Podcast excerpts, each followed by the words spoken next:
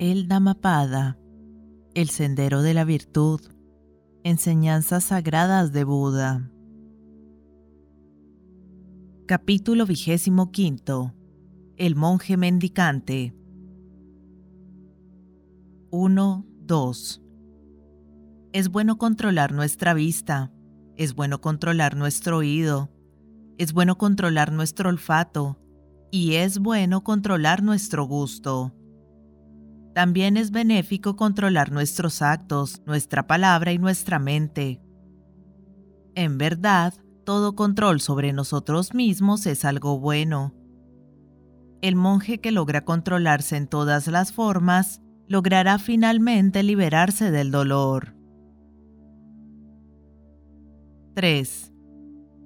Aquel que controla los actos que realiza con sus manos, los que efectúa con sus pies, y que controla su palabra y también su mente, que se deleita con la meditación y es de ánimo tranquilo, que se deleita en la soledad y siempre se halla satisfecho con lo que quiera que le suceda, alguien semejante es digno de ser llamado monje. 4.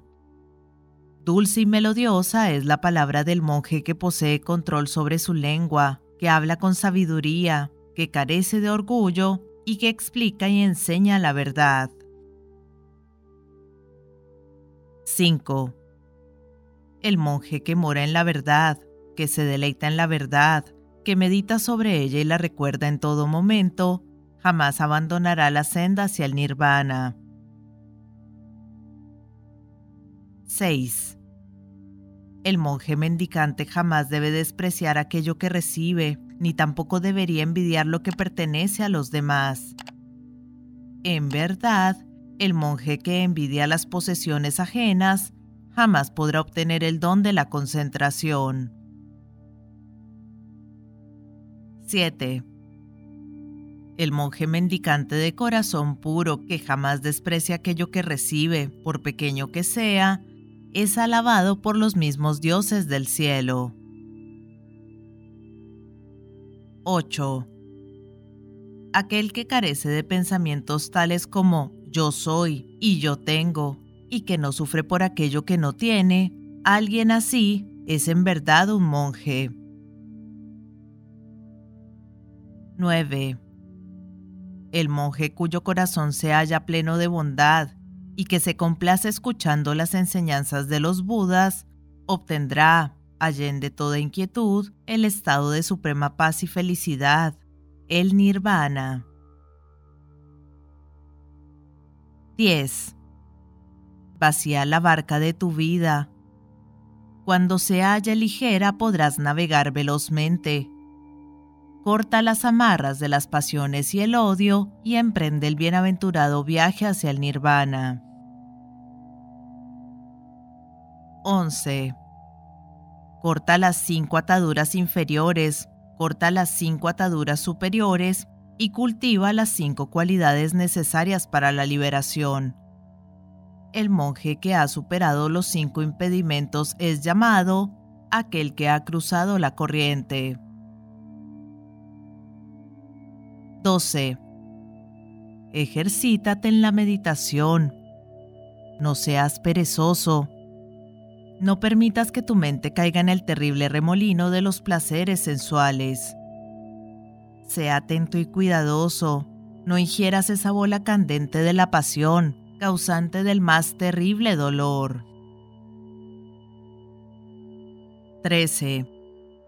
Para quien carece de sabiduría no hay concentración, ni para el que carece de concentración hay sabiduría aquel que posee capacidad de concentración y sabiduría se halla verdaderamente a las puertas del nirvana. 14. El monje que se ha retirado a un lugar solitario, cuya mente se halla en calma, que comprende claramente las enseñanzas que ha recibido, experimenta una felicidad que trasciende la del común de los mortales. 15. Reflexiona calmadamente sobre la intrascendencia de los seres, sobre el nacimiento y el decaimiento de todos los cuerpos, y así experimentarás un profundo gozo y felicidad. Para aquellos que conocen la verdad, esa reflexión es el camino al nirvana. 16. Para un monje, el sendero a la perfección comienza de la siguiente manera, controlando sus sentidos, cultivando el contentamiento con todo lo que le suceda, encauzando su vida de acuerdo a las reglas morales, asociándose con personas diligentes y de buenos pensamientos cuyos medios de vida sean puros. 17. El monje debe ser bondadoso y cordial con todos y es delicado en su conducta. De este modo, pleno de alegría, pondrá fin a su dolor y alcanzará el nirvana. 18. Así como el jazmín trepador deja caer sus flores marchitas, de igual modo, debes tú desprenderte de toda lujuria y pasión. 19. El monje cuyo cuerpo se halla calmo, cuyas palabras son dulces como el néctar, cuya mente está sosegada, que lleva una vida serena, que se ha desprendido de los bienes mundanos en verdad puede ser llamado lleno de paz. 20. Corrige tus propias faltas. Examínate continuamente a ti mismo. Vigila los movimientos de tu mente. De este modo vivirás feliz. 21.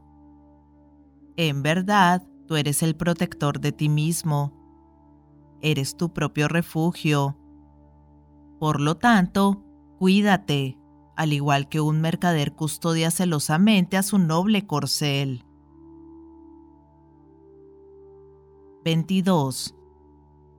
Lleno de alegría, pleno de fe en las enseñanzas, el monje llegará al estado de infinita paz, la extinción del mundo de los seres condicionados, la bienaventuranza suprema.